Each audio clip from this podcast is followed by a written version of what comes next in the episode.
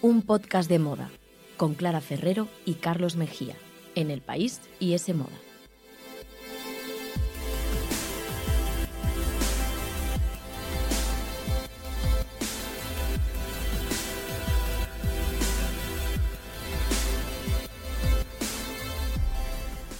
Hola, ¿qué tal? Bienvenidos a un podcast de moda. El podcast que escuchas mientras haces cosas importantes o no, tú sabrás. Aquí te queremos igual. Nos podéis escuchar, como siempre, en iTunes, Google Podcast, la web de Semoda y en los podcasts del país. Y podéis seguirnos en Instagram. Atención, arroba un podcast de moda.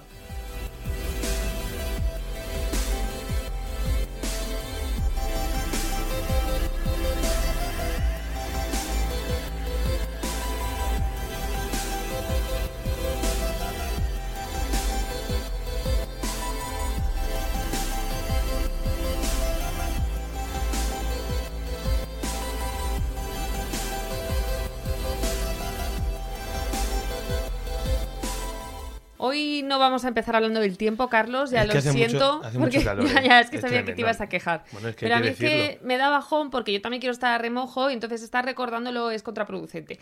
Pero lo que sí os vamos a recordar es que todos aquellos que estuvieseis quizá de vacaciones y no pudisteis escuchar nuestro anterior programa, ponéoslo, dadle al play porque era un programa dedicado a ese armario cápsula veraniego, esas prendas que no deben faltar. Y bueno, es un episodio que os ha gustado mucho y bueno, pues eso, el que se lo haya perdido, que se lo ponga, que todavía estamos a tiempo de, de estrenar esas prendas veraniegas. Como no me dejas decir que no tenemos aire acondicionado en el estudio y lo pasamos muy mal y eso nos hace tener pues mucho mérito, ¿no? El trabajo que estamos haciendo. Sí. Bueno, pues déjame decir que, ¿vale? Que escuchen este ese programa que acabas de recomendar, el anterior, pero que ahora mismo que se queden en el que están. Sí, hombre, sí, claro, claro. No, No, no. no, no nos abandonéis. De aquí no salgáis porque además tenemos hoy cosas muy interesantes que contaros y a tres invitadas que han querido pasarse por aquí y compartir con nosotros, atención, cómo es lanzar una marca de moda en mitad de una pandemia. Madre mía. Pues, no me quiero imaginar. Clara, mientras tú estabas intentando matar el, matar el tiempo, confinada, haciendo ejercicio, Poco, poco ejercicio. poco ejercicio, o haciendo bizcochos, por Eso ejemplo, sí, en la cocina, sí. que ahora ya con el calor ya parece que la gente no está haciendo tantos bizcochos, ya no apetece tanto Ahora el es horno. más helado casero, Pero bueno, ¿no? pero claro, aquí había algunas valientes que se atrevían a realizar el proyecto de sus vidas, el proyecto que a lo mejor llevaban mucho tiempo maquinando y mira, en mitad de una pandemia, ahí es Encontrarlo nada, en el momento. Es que siempre hay gente, ¿no te da la sensación de que aprovechan como el tiempo mejor que tú? desde que nací. Sí, porque es que, hay- no sé, está el típico compañero de trabajo que ve todas las series, lee todos los libros que salen, tal. No, a mí tremendo. no me da la vida para más, pero fíjate, a ellas incluso han encontrado ese momento en mitad del confinamiento pues para hacer ese proyecto. Hay gente que, que llega a todo. Pero bueno, antes de descubrir esas marcas, que además son increíbles, producen en España y hacen cosas muy chulas, ahora lo veréis, vamos ya, como es costumbre en este programa, pues a escuchar a nuestro invitado que hoy viene a contarnos pues su prenda más especial del armario. Hoy tenemos a Daniel Illescas, que es prescriptor de moda y que ha desfilado para firmas como Custo y la verdad es que- es uno de los hombres más estilosos de, de Instagram, donde tiene más de un millón de seguidores. Seguro que muchos de vosotros habréis visto ya algunas de sus fotos y si no lo habéis hecho, oye, merece la pena asomarse porque eh, tiene unos viajes alrededor de- del globo tremendos. Pero por aquí se ha pasado a contarnos cuál es su prenda favorita. Así que venga, vamos a escucharlo. Hola, ¿qué tal? Soy Daniel Illescas y una prenda imprescindible que siempre tiene que estar en mi maleta sería una camisa blanca de lino, que siempre combina bien tanto con pantalón largo como corto y para mis viajes siempre me va bien también por el tema de las fotos. Y tengo una que la verdad que, es un todoterreno, yo diría, porque la, la he metido dentro del agua y sigue aguantando y aparte para el tiempo tanto de verano como entretiempo siempre va bien y es elegante y queda bien con todo. Y esa sería la prenda que, que siempre va conmigo. Pues ahí estaba Daniel Illescas. Muchas gracias, Daniel, por pasarte por este episodio. Y oye, me ha gustado mucho esa referencia a la camisa blanca de lino, que es una Sí. prenda muy veraniega. Nos hubiera venido muy bien para nuestro episodio de la cápsula, del armario cápsula del verano. Pero oye, nunca es tarde, estamos todavía a tiempo, así que la apuntamos.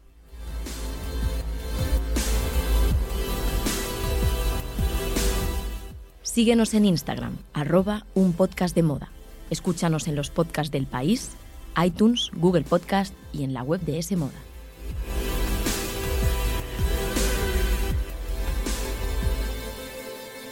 Pues como te decía al principio del programa, Clara, lanzar una marca en mitad de una pandemia es posible. A mí me parece una locura, pero sí, sí, es posible. Hoy vamos a dar A fe. pesar de la reclusión, de lo difícil que, que puede resultar encontrar ciertos materiales o de la imposibilidad ¿no? de disparar campañas publicitarias con modelo, las tres mujeres que tenemos hoy en el programa han logrado superar esos obstáculos y ya están cosechando sus primeros éxitos con, con las marcas respectivas. Sí, estos días a mí se me ocurría un poco hacer este programa porque he leído varias historias en la prensa internacional, pues eso, de marcas, ¿no? Que han lanzado sus proyectos en mitad de toda esta locura. Tengo aquí, por ejemplo, apuntada Out of Office, que es una marca como de caftanes playeros y demás. Y bueno, pensaba, pues quizá en España también hay ejemplos, no sé. Y bueno, buscando y rastreando por Instagram y tal, la verdad es que me he encontrado con una grata sorpresa porque hay bastantes marcas y bueno, pues hoy hemos seleccionado tres que nos han gustado especialmente y ellas nos van a contar un poco cómo en mitad de esa locura, como decías tú, de pérdida de puestos de trabajo, de ERTES, de bueno, lo que hemos sufrido un poco todos, pero que incluso en la industria de la, de la moda ha sido bastante acusado Sí. este problema, pues oye, ellas han dicho para adelante, vamos a aprovechar y vamos a lanzar aquí eh, en mitad de todo esto. Venga, pues vamos a presentar ya la primera que se llama Andrea Boix y es una veinteañera alicantina que aprovechó los días de confinamiento, pues ¿para qué? Para seguir los pasos de su abuela y aprender a hacer ganchillo. Oye, que siempre hay que aprender, que está muy bien. Me voy a animar yo, Hay que saber de todo en esta vida, claro Para que sí. septiembre me lo apunto. Y así fue como nació Croiset, una marca en la que comercializa pequeños bolsos de ganchillo confeccionados bajo pedido, por lo que cada uno es único y está creado especialmente para quien lo compra. Yo, mira, tengo que decir la verdad que como fanática de los bolsos que soy, eh, son una monada. Ha lanzado de momento solo dos modelos con distinta silueta, pero todos son en colores así como muy veraniegos, pastel, eh, melocotón, eh, amarillo sorbete, mm, no sé, malva. Amarillo sorbete, ¿eh? Sí, son, son muy apetecibles para esta temporada. Y bueno, Andrea nos contaba que ella ya tenía experiencia en la industria de la moda, había trabajado en e-commerce de firmas pues como Mango, como Hawkers, y siempre había tenido el gusanillo, pues eso, como de lanzar su propio proyecto y demás, ¿no? Entonces este parón que obligado que nos trajo la pandemia, pues fue esa pausa en la que ella decidió pues como decías tú, ¿no? Aprender a hacer ese ganchillo con su abuela y decir, pues quizá esto podemos eh, hacer una marca con ello. Sí. Y dicho y hecho, o sea, de la noche a la mañana mm, han lanzado el proyecto. Y nada, vamos a escuchar pues cómo ve ella esto de, de empezar una marca en mitad de la crisis sanitaria. Pues sinceramente ha sido todo muy inesperado, ¿no? Yo tuve que volver a España por la pandemia y no planeaba lanzar nada en un momento tan raro, tan difícil, ¿no? Pero claro, al principio lo que parecía que serían un par de semanas, pues bueno, ya sabéis, se fue alargando y, empecé entonces a retomar la idea de tener algo propio, a darle vueltas, ¿no? Y además sabía que no, nunca tendría tanto tiempo como, como entonces. Y, y bueno, y lo más complicado eh, fue el hecho de conseguir los materiales, el packaging, etcétera, porque yo quería que todo fuese local y, al principio me, pues me apañaba con lo que podía conseguir online o muchas veces llamaba a las fábricas que sabían que hacían cajas en Alicante para ver si me las podían enviar. No sé, fue, fue todo muy curioso, ¿no? El hecho de podernos apañar eh, desde casa. Todo desde casa teníamos que hacerlo. Me parece fascinante esto que cuenta, porque a mí me costaba incluso hacer la compra en el súper, Sí. ¿no? Que había un montón de cosas agotadas, que las entregas se prorrogaban un montón de días, y ella incluso encontró, eh, pues eso, el packaging para empezar a vender sus bolsos. No tiene mérito. ¿eh? Es una proeza. Y fíjate que vamos a escuchar ahora otro fragmento de esta conversación que tuvimos con Andrea. Y es curioso o es interesante porque lo que nos dice es algo que también eh, coincide en las otras marcas que, que vamos a tener hoy en el programa. Y es un poco cómo esta crisis nos ha unido para apoyar más lo que está hecho en España, lo que está hecho bien. Algo bueno con lo que nos podemos quedar. Sí, Pues la acogida ha superado, la verdad, que todas mis expectativas. Al final, como os he dicho, todo empezó en casa y que CrossFit gustase tanto y llegase a medios tan importantes tan rápido, pues para mí ha sido increíble y, y bueno, estoy muy ilusionada con el proyecto. Y la verdad que no puedo saber cómo hubiesen, cómo hubiesen ido las ventas antes de la pandemia, pero sí que he visto que la gente eh, apuesta cada vez más por los productos hechos a manos en España, eh, apoya mucho más al comercio local, mira dónde se han fabricado, de la manera que se ha hecho. Hemos hecho, desde mi punto de vista, mucha piña, ¿no? Al final prefiero comprar algo que sé que se ha hecho aquí en España con todo el cariño que algo que se ha fabricado en una fábrica mm, perdida por el mundo y a saber en qué condiciones, ¿no? Así que eso he visto que es, mm, vamos, que hace un par de años quizá no se tenía tan en cuenta y ahora está a la orden del día, ¿no? Sí, está a la orden del día, como decía Andrea, y hay que decir, Clara, que todas las creaciones de, de la firma están confeccionadas en, en Alicante y bueno, gracias a la tienda online pueden viajar a todas partes, lo que también pone de manifiesto la importancia del comercio electrónico, ¿no? Algo en lo que todas las marcas están invirtiendo más que nunca tras las limitaciones en las tiendas físicas y a raíz de, de esta pandemia. Por ejemplo, gigantes como, como Inditex, que también han intentado potenciar ese terreno. Sí, sí, total, claro. Los analistas pues apuntan a que el futuro, desde luego, está en el canal digital, eh, tanto en ventas como a la hora de comunicarse y de mantener ese contacto cercano, que ahora intenta ser cercano por parte de las marcas con los clientes. Y bueno, lo que decías, ¿no? Por ejemplo, Inditex ha anunciado ya que va a cerrar eh, pues algo más de mil tiendas en los próximos tres años, tres, eh, mil tiendas físicas me refiero, y sin embargo van a invertir mil millones de euros más en acelerar su estrategia online, su, el crecimiento del e-commerce y tal.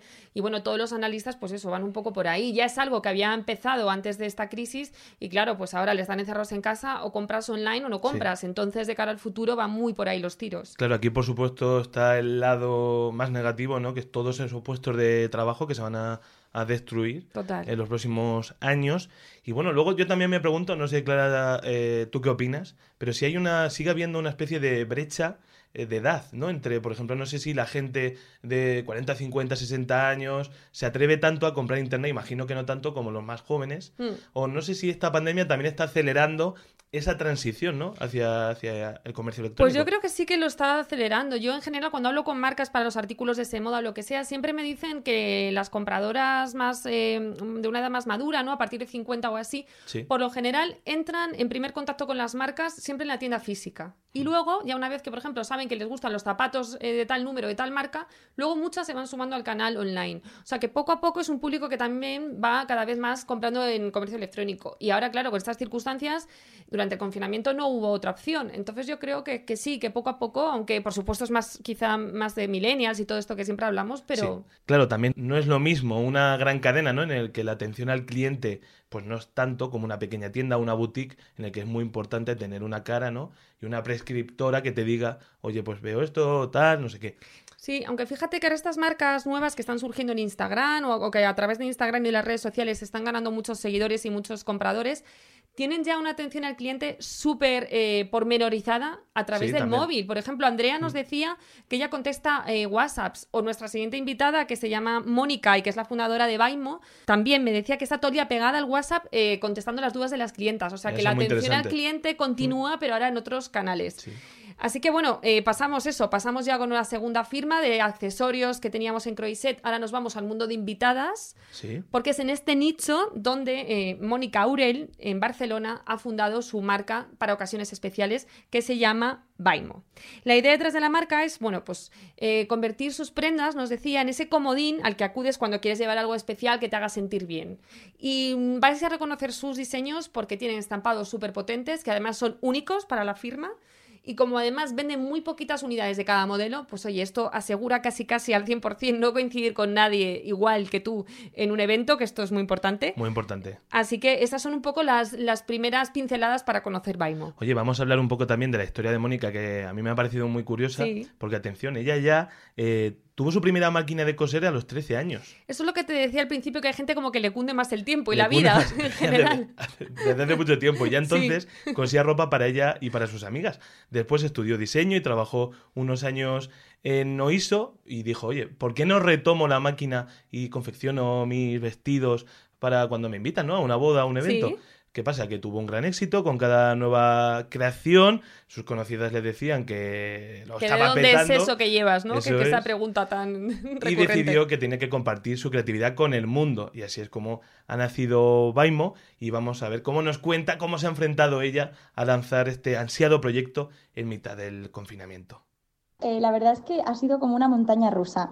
Empezamos fatal porque teníamos el shooting de la primera campaña en el 13 de marzo y tuvimos que cancelarlo todo porque fue justo cuando nos confinaron. Entonces ya nos ves a, nosotros con todos los vestidos en casa, el mood board, em, cancelando modelos, fotógrafo, maquillador, em, agobio de no saber cuándo se podría celebrar el shooting. Bueno, fue toda una odisea, la verdad. Y, nada, en ese momento tocaba esperar, ser pacientes, em, ver un poco cómo se iba desarrollando la situación de la pandemia, porque también a veces pues pensabas, no, eso serán dos semanas y luego ya saldremos y de repente veías que iban empeorando las cifras y que esto iba para largo. Entonces, sobre todo, fueron unos meses de, toma de decisiones importantes. Tuvimos la suerte de que hablamos con mucha gente profesional del sector que nos ayudó pues a, guiarnos un poco en lo que podían y sabían, porque para todo el mundo era una situación súper nueva en la que te tienes que reinventar. Y nada, entonces eh, aprovechamos esos meses un poco para organizar bien eh, la, salida de Baimo, em, ver que cada modelo fuera exactamente lo que queríamos que fuera, replantear un poco la colección, cancelamos modelos, añadimos modelos. Fue como una, un paréntesis, como un parón, pero que aprovechamos al máximo para, para que luego em, fuera lo mejor posible. Incluso añadimos algún modelo más como para ir a cenar, no tan de, boda y de eventos especiales, sino más para una cena, una cita como poder darle más, más juego a los vestidos. Y, al final, después de, unos meses de espera, pudimos eh, hacer el shooting el 9 de mayo, que fue súper complicado porque, claro, teníamos que hacerlo en una casa privada, no, se podía, no te podías ir a grabar eh, y hacer fotos a un a un campo porque no podías salir de casa, tenías que reunirte con menos de 10 personas, entonces el equipo era súper reducido, todo con eh, mascarillas, guantes, gel desinfectante, las agencias no tenían modelos disponibles, entonces fue todo una odisea de encontrar las modelos, la fotógrafa y, siempre que todo el mundo estuviera cómodo en, en cuanto al trabajo, porque todo el mundo estaba un poco nervioso en cuanto a, los contagios y, bueno, lo que hacíamos era tomar la temperatura a todo el mundo, mantener la distancia, no hubieron más de seis personas en, el shooting en, toda, en todo el día y, al final la verdad es que quedó increíble y, y yo siempre digo que todo pasa por algo y que a veces, mira, igual lo hubiéramos sacado en marzo como teníamos previsto y no hubiera tenido la acogida que ha tenido ahora. Eso nunca lo sabremos. Pero bueno, la verdad es que estamos muy contentos. Bueno, pues esta es la odisea que atravesó Mónica para lanzar la marca y para esa primera campaña, que además yo creo que es algo que nos sentimos muy identificados en las revistas de moda, que de repente no podíamos producir una portada, no producíamos sesiones y bueno, que oye, que a la gente obviamente le parece una nimiedad, eh, bueno, pues comparándolo ¿no? con lo que ha pasado a nivel internacional y por supuesto lo es, claro, pero bueno, que para cada uno, pues cuando le llega ese momento es importante. Y yo lo que me pregunto, lo que le hemos preguntado más bien a Mónica, es eh, si es un buen momento para lanzar una marca de invitados ahora que mucha gente, claro, está cancelando las bodas o las está posponiendo y demás. Pero bueno, vamos a escuchar lo que nos dice porque, eh, bueno, parece que hay esperanza en el horizonte. Hay optimismo. Sí. Y la verdad es que sí, que a la gente le apetece comprar porque un poco también te hace como ilusión cuando ves que vuelven a, hacerse bodas, aunque sean en petit comité, con solo familia o, o, con distancia, con mascarilla, pero ya solo por el hecho de haber estado encerrados tanto tiempo, la gente tiene muchas ganas de salir y de, y de con precaución, obviamente, pero de salir y de volver a celebrar lo que antes dábamos un poco por sentado, que antes no nos pensábamos que alguien nos podía prohibir nuestra boda o que no podríamos hacerla por una pandemia. Y ahora la gente está como muy animada para volver a recuperar poco a poco la normalidad. Pues que viene ese mensaje de esperanza de Mónica, nos anima, la verdad, porque también es cierto, ¿no? Y las cifras globales lo que dicen es que la situación es un poco preocupante en el sector de momento, ¿no, Clara? Claro, sí, sí. A ver, la situación, un poco el mapa o el, o el esquema global de la moda es delicado, por supuesto. Tengo aquí apuntados algunos datos. Por ejemplo, mira, el beneficio del grupo LVMH, al que pertenecen firmas como, por ejemplo, Louis Vuitton, se ha hundido un 84% en el primer semestre de, este año. En Italia, por ejemplo, también las en junio las ventas de moda han caído un 33%. Es verdad que en marzo fue casi el doble, claro, con el confinamiento, pero mm. el problema es que parece que incluso con la reapertura la cosa no mejora demasiado. Claro. Y en España, por ejemplo, leía hace poco en Moda es que la moda solo copa un 4,7% del gasto de los españoles, que es una cifra muy bajita que no veíamos desde la crisis de anterior, la de 2006, la de 2008 y demás, ¿no? Entonces, bueno, pues el escenario es complicado, pero también es verdad que quizá marcas jóvenes que están empezando y que tienen ahí también en las redes sociales un buen canal para comunicar y demás, pues muchas veces pueden encontrar también un nicho ahí, ¿no? En el que irse haciendo un poco el hueco y más, pues con lo que decíamos hace un ratito, que cada vez nos apetece más eh, apoyar proyectos cercanos, que nos resultan como más familiares, hechos aquí y demás. Así que bueno, no sé, vamos a intentar ser positivos como, como lo es Mónica. Venga, ¿no? pues esa misma positividad la tiene seguro Sheila Conde, que es nuestra tercera invitada. Vamos a hablar ya de ella y de su marca de moda vintage, Erité.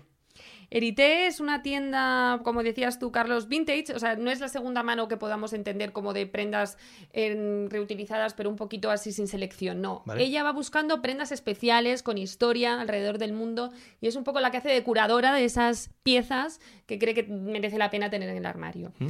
Entonces, bueno, como dice su fundadora, pues detrás de cada prenda hay una historia, una persona que la compró por un motivo y de alguna manera si tú la compras te vuelves a conectar un poco, ¿no? Con esa persona que la compró en su primer lugar. Así que son muy únicas. Y además Sheila tiene, creo que, más de 60.000 seguidores en, en Instagram. Sí, ella es prescriptora en esta red social, entonces, bueno, pues ya que tanto gusta su estilo a sus seguidoras, pues ha pensado, oye, ¿por qué no hacer Pues yo muy mi bien. propia marca Sí. en la que compartir también ese, ese estilo personal que tanto gusta? Y bueno, le llevaba ya dando tiempo unas vueltas y ha encontrado pues ahora el mejor momento.